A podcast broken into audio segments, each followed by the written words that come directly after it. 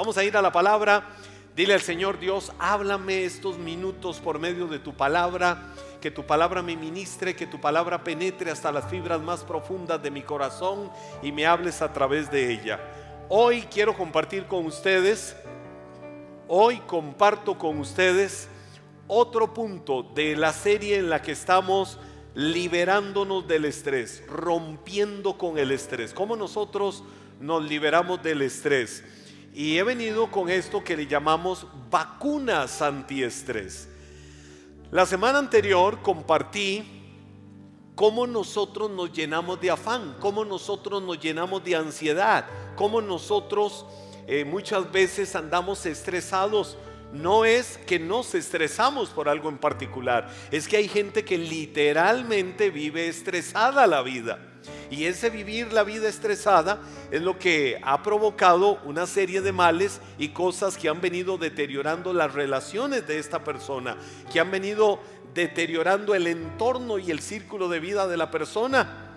¿Y cómo le ha dañado? Porque todos nos estresamos, todos nos cargamos muchas veces, todos pasamos momentos donde eso que se llama el cortisol sube un poco, pero lamentablemente muchos viven con eso muy arriba.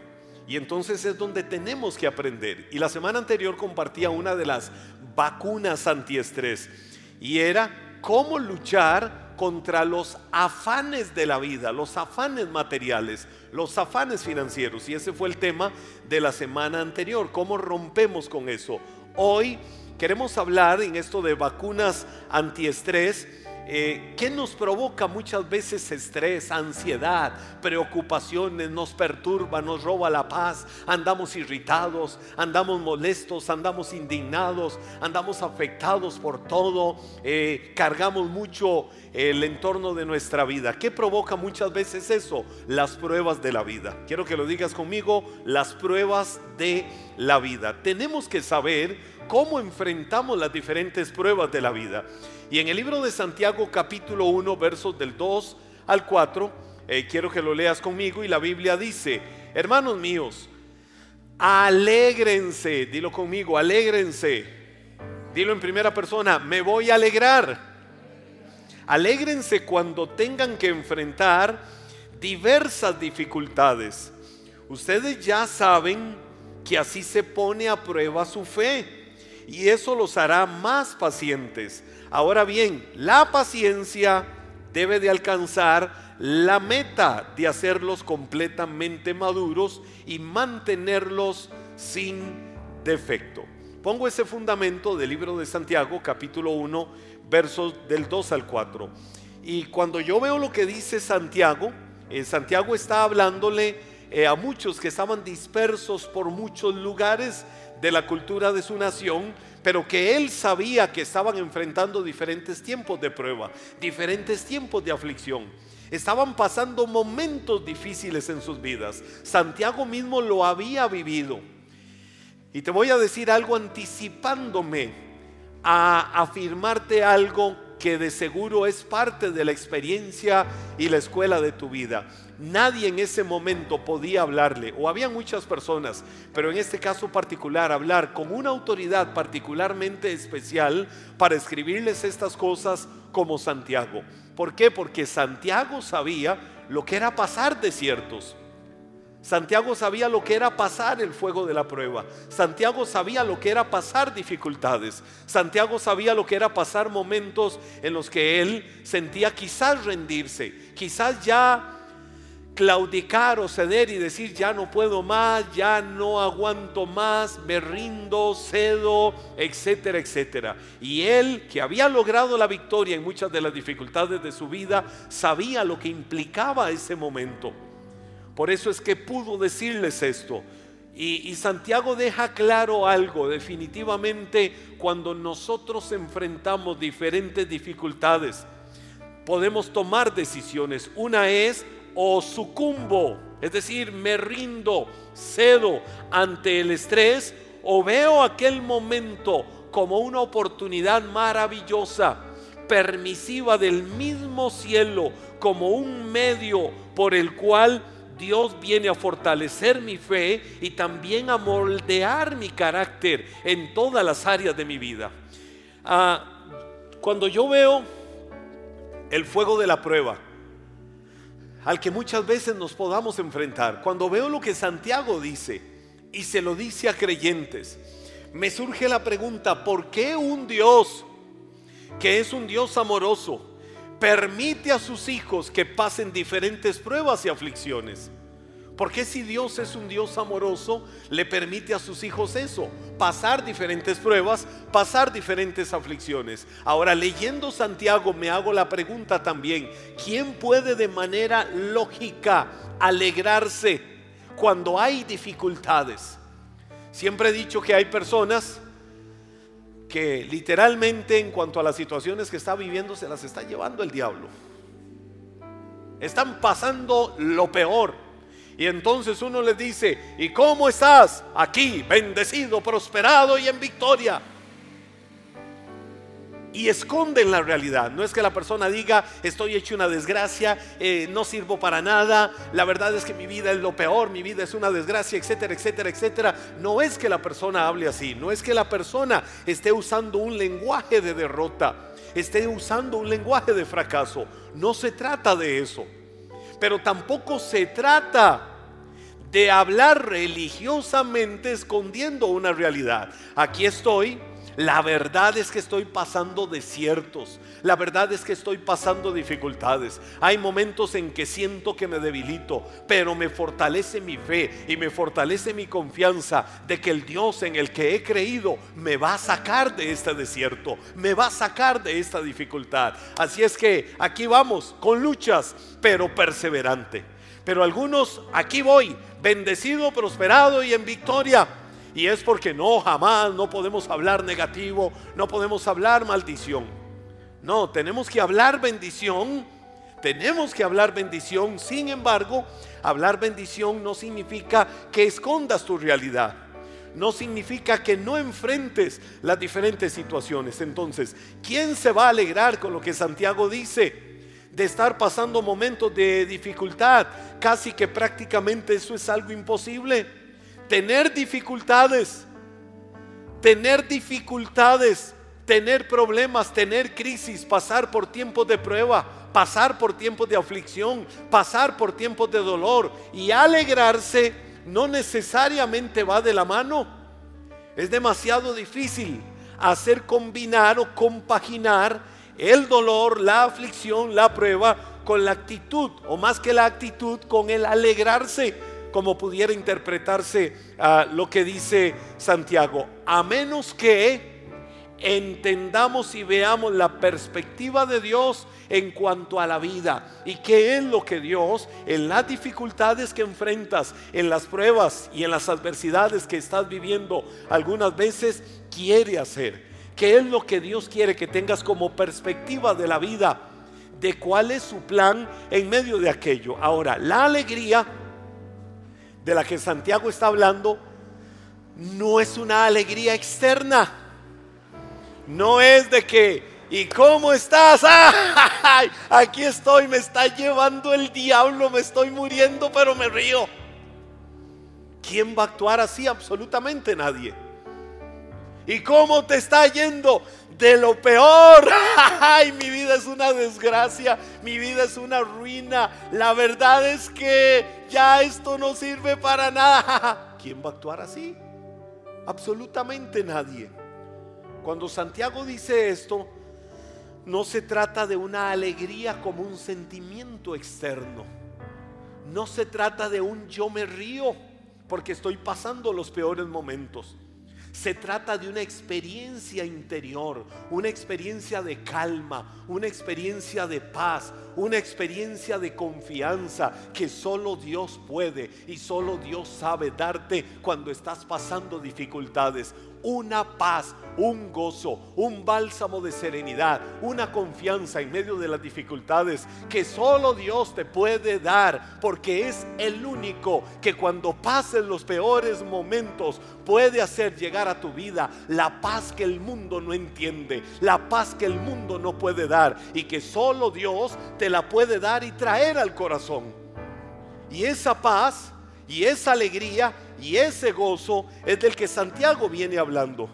No estaba diciendo Santiago aquí que debemos de sentirnos felices porque estamos pasando tiempos de pruebas, sino saber que en medio de las pruebas que estés viviendo, Dios algo tiene que estar haciendo, Dios algo tiene que estar trabajando. Una prueba no viene porque viene nada más, una prueba es la voluntad permisiva de Dios para enfrentar diferentes tiempos de desierto, diferentes tiempos de adversidad, porque de seguro después de la prueba hay una tierra prometida, después de la prueba hay una gran bendición, después de la prueba hay algo bueno que te espera y de seguro sales del fuego de la prueba y tu vida no va a ser la misma.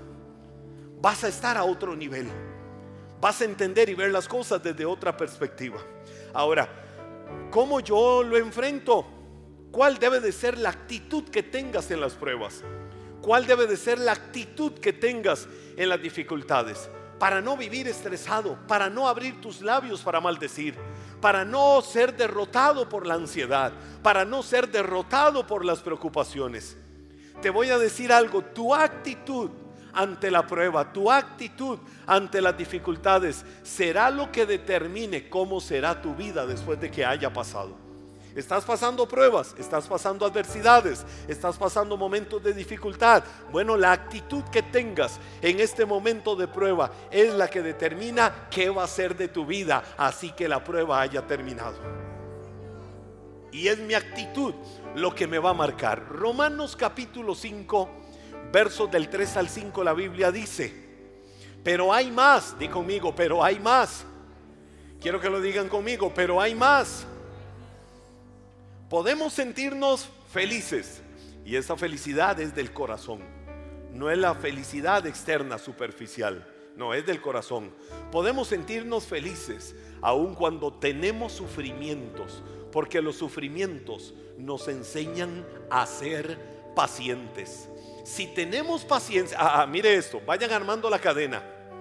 Podemos sentirnos felices. Esa felicidad es la paz que solo Dios puede dar en la dificultad. Eh, podemos sentirnos felices cuando tenemos qué cosa? Sufrimientos. Que a la misma vez sufrimiento es sinónimo de prueba, de adversidad, de dificultad. Porque esa prueba o ese sufrimiento, la Biblia dice, me enseña a ser paciente. Ahora, ¿qué provoca la paciencia? Si tenemos paciencia, nuestro carácter se fortalece y con un carácter así, nuestra esperanza aumenta. Es decir, empezamos a ver una luz al final del túnel. Empezamos a ver en medio de las aguas agitadas del mar por el que vamos que allá a lo lejos hay un puerto y que no voy a perecer acá y que el barco de mi vida seguirá avanzando para llegar hasta aquel puerto. Decía ayer eh, en un programa que estaba de que nosotros somos como las bolsas del té. ¿Por qué somos como las bolsas del té? Porque el té no sabe la fuerza que tiene adentro, el poder que tiene adentro de aquella bolsita hasta que entra al agua hirviendo, hasta que entra al agua caliente. Solo nosotros podemos comprobar de parte de Dios por la capacidad que Dios nos ha dado, lo que podemos hacer, cómo nos podemos levantar, cómo podemos doblegar la ansiedad, las preocupaciones y las situaciones adversas que tenemos en la vida cuando estemos en las aguas hirvientes de la prueba. Ahí es donde va a salir todo el poder, toda la fuerza y toda la capacidad que cada uno tiene adentro, que cada uno tiene en su corazón, porque puede entender que es Dios quien le ha dado esa capacidad para no quedar derrotado ahí y no quedar doblegado ante la adversidad. Y sigue diciendo la Biblia, Dios, perdón, esa esperanza, la esperanza que desarrollamos por la perseverancia o la paciencia, esa esperanza no nos va a fallar. La esperanza no te va a fallar. Cuando tienes esperanza, la esperanza no te va a fallar. Porque Dios nos dio, ¿qué cosa? El Espíritu Santo. Yo no sé cuántos pueden creer a esa verdad. Cuántos en esta noche pueden creer y decir, es verdad. Dios nos dio su Espíritu Santo. La esperanza nunca va a fallar. Porque Dios nos dio su Espíritu Santo. Quien ha derramado el amor de Dios en nosotros.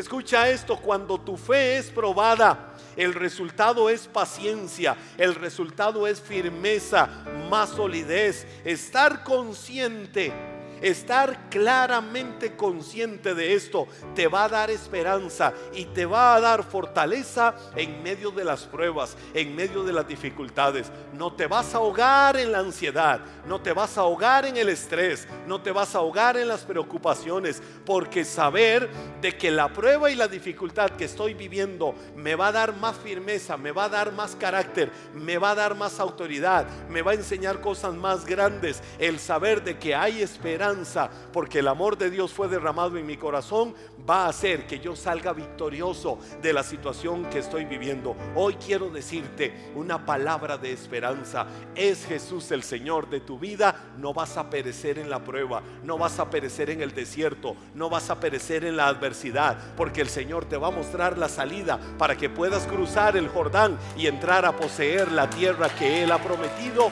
que te va a dar. Así es que no vas a derrotarte, no vas a caer derrotado. Dilo conmigo, no voy a caer derrotado. Niégate al gobierno del estrés, niégate al gobierno del temor, niégate al gobierno de la ansiedad, porque Dios usa las pruebas para tu bien y de ellas de seguro vas a salir muchísimo mejor. ¿Qué tengo que hacer entonces? Además de cuál es la actitud que debo de tener frente a ellas. Redirecciona tu enfoque hacia Dios. Es decir, estoy en la prueba y voy caminando y veo todo negro, veo todo oscuro, veo una pared de imposibilidad que no me quiere dejar pasar, que esa pared eh, se me presenta como una dificultad grande y digo cómo la supero, es inexpugnable. Un momento, lo que tengo que hacer es redireccionar el camino de mi vida y no voy a estar agarrado, no voy a estar dándome golpes con la prueba, voy a redireccionar mi vida hacia Dios. Cuando yo redirecciono mi vida hacia Dios, voy a hacer que eso provoque que me encuentre en medio de la dificultad el consuelo que viene de Dios cuando hay tristeza y la fortaleza que solo Dios puede darme para soportar. Segunda de Corintios capítulo 1 verso 4 la Biblia dice una tremenda y poderosa promesa. Mire esa vacuna. Dios nos consuela. ¿Qué hace Dios? Nos consuela en todos nuestros sufrimientos. Niega la Biblia que nosotros pasamos sufrimientos. No, no lo niega. A ser un hijo de Dios, ser creyente, caminar con Cristo como Señor de tu corazón, como Señor de tu vida, te exime de dificultades, te exime de la prueba, te exime del dolor, te exime de la tristeza. No, de ninguna manera. La Biblia más bien dice lo que sucede en esos momentos. Dios nos consuela en todos nuestros sufrimientos para que también nosotros podamos consolar a quienes sufren, dándoles el mismo consuelo que recibimos de parte de Él. Es decir, Dios permite la prueba en tu vida no solo para pulirte, no solo para formarte, no solo para moldearte, no solo para darte el temple y la firmeza, para que avances hacia cosas más grandes en la vida, para que enfrentes los retos y los desafíos y las adversidades que a veces sobre la vida vienen de mejor forma, sino para que también desarrolles más la empatía para que desarrolles y avives más la misericordia. Cuando mires a alguien pasando un tiempo de prueba, un tiempo de dificultad, un tiempo de adversidad, puedes entender a esa persona y sabes cuáles son las herramientas de parte de Dios para que esa persona también salga del momento difícil, del momento adverso, del momento contrario que está viviendo en su vida. ¿Por qué? Porque ya lo viviste. ¿Y cómo saliste? Porque redireccionaste tu vida hacia Dios. No importa el nivel de estrés en tu vida el punto de partida para manejarlo siempre de la mejor manera y salir del gobierno o salir de la esclavitud del estrés, de la ansiedad, del pánico, de las preocupaciones que generan muchas veces las situaciones de la vida es rendir la vida al Señor, es entregar todos nuestros planes y propósitos al Señor. Es el único que puede darte la fortaleza para que afrontes los diferentes problemas de la vida. Primera de Pedro capítulo 5 verso 7. Oiga, esta vacuna está poderosa. Pongan todas sus preocupaciones. ¿Cuántas preocupaciones? ¿Cuántas preocupaciones? Todas. Pongan todas sus preocupaciones. ¿Y qué cosa? Ansiedades. Hago una pregunta. ¿Nos preocupamos a veces? ¿Nos preocupamos? Sí, ¿verdad? Preocuparse. Tenemos que ocuparnos, ocuparnos, ocuparnos de muchas cosas en la vida. Pero muchas veces vivimos pre ocupados. Anticipamos las situaciones que tenemos que enfrentar y eso nos carga y nos perturba. Y está comprobado que más del 90% de los temores que el ser humano tiene muchas veces en la vida en relación a cosas de su futuro nunca se llegan a ser realidad. Sin embargo, nos hemos desgastado, sin embargo, nos hemos enfermado, sin embargo, hemos explotado, sin embargo, hemos maldecido, sin embargo, cuántas cosas hemos hecho por pre ocuparnos de aquello que está en las manos de Dios. Y Dios tiene control de tu vida. Y Dios tiene control de tu futuro. Y el justo no perecerá. Y el justo no será avergonzado. Y la mano del Señor está hoy como estuvo en el pasado. Y estará en el futuro de tu vida para darte bendición y para darte el camino por el que debes de ir. Entonces yo creo que debo de aprender a dejar de preocuparme por algo que en el futuro tengo que enfrentar, pero así como Dios está hoy, estará allá adelante esperándome para decirme por dónde debo de ir y cuál es el camino de bendición y de victoria por el que debo de caminar para, la, para lograr salir victorioso en medio de aquella adversidad. Solo Dios lo puede hacer. Y dice ahí, pongan todas sus preocupaciones, primera de Pedro 5:7 y ansiedades en las manos de Dios, es decir, nos preocupamos y nos llenamos de ansiedad muchas veces. ¿Cuál es la mejor herramienta? Una poderosa vacuna.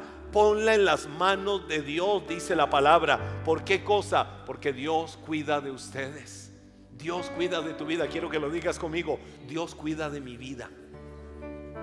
Y si Dios cuida de tu vida, significa que muchas veces no nos podemos cuidar solos y tenemos que aprender a depender más del Señor. ¿Qué dice Juan 14.1? Jesús soltó una poderosa vacuna, Jesús soltó una poderosa palabra. No dejen que el corazón se les llene de angustia. Oiga lo que dijo Jesús, no dejen que el corazón se les llene de angustia. Confíen en Dios y confíen también en mí. El rey David también cuando estaba pasando de los más oscuros momentos de prueba en su vida, cuando David pudo haber explotado de estrés y hacer las cosas más ilógicas y estúpidas de la vida, cuando David pudo haber hecho lo peor en su vida por la carga de preocupaciones y de problemas que estaba enfrentando, ¿sabe qué fue lo que David pensó y dijo, voy a hablar con Dios, voy a entregarle mis problemas y yo sé que Dios va a traer su favor sobre mi vida. Entonces, ¿qué fue lo que David hizo? Salmo 34, verso 4, la Biblia dice, oré al Señor, dilo conmigo, oré al Señor. ¿Qué hace una persona que ora al Señor para darle sus preocupaciones y ansiedades? Dice la Biblia, y Él me respondió, wow, oré al Señor y él me respondió. ¿Escucha Dios tu oración? Sí, Dios escucha tu oración. ¿Y qué hace Dios? No solo te escucha, sino que donde le abres tu corazón y le expresas, mira qué lindo lo que dice, me libró toma esta palabra.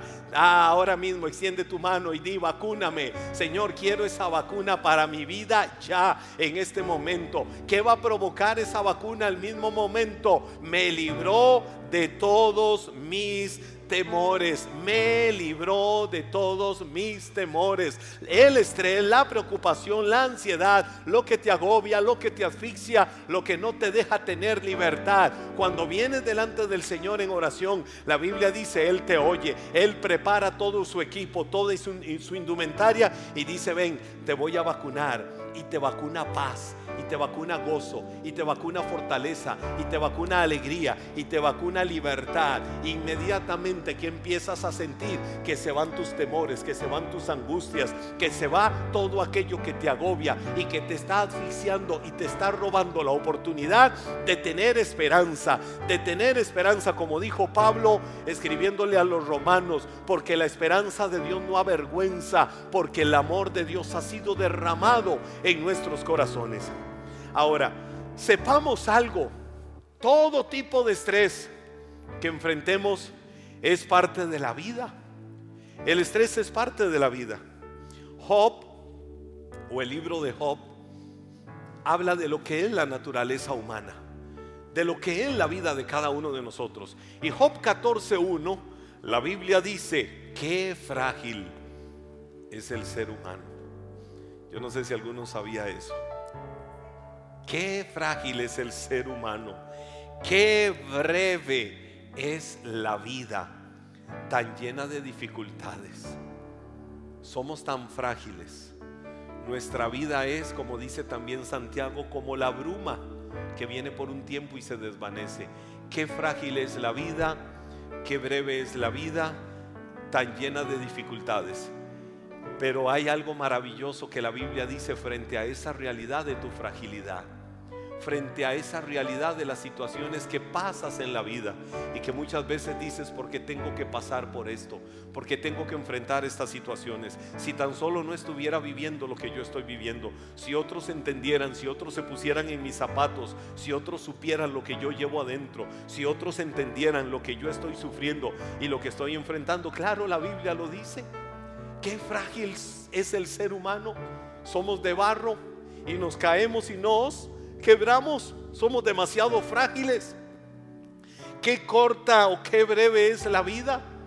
Y Job 14.1 no lo esconde y dice, está tan llena de dificultades, entonces ¿qué hago? Me dejo morir, me dejo agobiar, me desespero, dejo que el estrés, las preocupaciones y todas las luchas me dobleguen y me derroten. No, no y no. ¿Por qué? Primera de Pedro, capítulo 4, verso 12 dice, queridos hermanos, no se sorprendan de las pruebas de fuego por las que están atravesando, como si algo extraño les sucediera. Bueno, sí, está muy bonito, pero estoy pasando momentos de prueba, momentos de dificultad, momentos de adversidad. ¿Cómo enfrento esto? Es muy fácil entender que no me debo de sorprender de las pruebas, que no me debo de sorprender de las adversidades que paso en la vida. Pero ¿cómo salgo de ellas? Espérate. Primera de Corintios capítulo 10, verso 13. La Biblia dice, ustedes no han pasado por ninguna prueba que no sea humanamente soportable. Es decir, cualquiera sea la prueba, que hayas tenido que enfrentar, que estás enfrentando o enfrentarás en la vida, siempre va a ser una prueba. Que aunque sientas por un momento, por lo que te dice la mente, por lo que te dicen las circunstancias, de que no vas a poder soportar, sí vas a poder. ¿Por qué? Porque eres como la bolsa de té, que tiene una fuerza dentro, que hasta que está en esas aguas sirviendo de la prueba, se va a dar cuenta de la capacidad que tiene. ¿De dónde viene esa capacidad? De que dentro tuyo mora el Espíritu Espíritu Santo. Y el Espíritu Santo es el que ha derramado el amor de Dios en tu corazón. Y el amor de Dios nunca va a permitir que caiga doblegado y derrotado. Te va a sostener, te va a sustentar, te va a cuidar y te va a sacar adelante el amor de Dios. Por eso dice la Biblia, ustedes no han pasado ninguna prueba que no sea humanamente soportable. Y pueden ustedes confiar en Dios que no los dejará sufrir pruebas más duras que las que pueden soportar. Por el contrario, cuando llegue la prueba, ¿se acuerdan que Pablo dijo, porque tenemos una esperanza que no nos avergüenza. Cuando llegue la prueba, Dios les dará, Dios les dará, Dios te va a dar. Dios no miente. Puedo mentir yo, puede mentir tu abuela, puede mentir quien sea, pero Dios no miente. Dios les dará también la manera de salir de ella para que puedan soportarla. La forma para que lidies con el estrés, con las pruebas, con las dificultades, depende de ti, depende de cada uno de nosotros. Si decides intentar hacerlo por tu propia cuenta, no vas a encontrar nunca un alivio duradero, pero rindiendo las cargas al Señor, vas a encontrar descanso para tu vida. Hoy yo quiero invitarte para que cualquiera sea el tiempo de prueba que pudieras estar enfrentando, porque de seguro todos tenemos dificultades de una o de otra manera. Vaya levantando tus manos, poniéndote, poniéndote de pie y diciéndole Dios, yo te rindo eso. Dios, yo te entrego mi necesidad. Dios, yo te entrego estas cargas. Señor, yo no puedo llevarlas. El salmista decía, Salmo 55, 22, encomienda al Señor tus afanes, es decir, tráele el afán a Dios. Tráele a Dios tus afanes y Él te sostendrá. Tráele hoy, en esta hora, en esta noche, en este tiempo, tráele tus afanes a Dios. Y la Biblia dice, y Él te sostendrá. No permitirá que el justo caiga y quede abatido para siempre. Hoy es el tiempo, esta es la hora, este es el momento para que le traigas a Dios tus afanes, para que le traigas a Dios toda carga, para que le traigas a Dios toda tribulación, todo lo que te aflige, todo lo que te doblega, todo lo que hasta hoy te ha derrotado. Se lo vas a dar al Señor, se lo vas a entregar a Él vas a ponerlo en las manos benditas del Señor, porque Dios tiene cuidado de tu vida. Dile a Él, Dios, hoy pongo estas cargas, hoy pongo estas luchas, hoy pongo, Señor, el fuego de la prueba por el que estoy pasando en tus manos. A veces el estrés me quiere doblegar, a veces el estrés me quiere cargar, a veces el estrés me quiere afligir y derrotar. Pero Dios, Dios, yo te pido que hoy vengas a ministrar mi vida, que hoy vengas a ministrar mi corazón.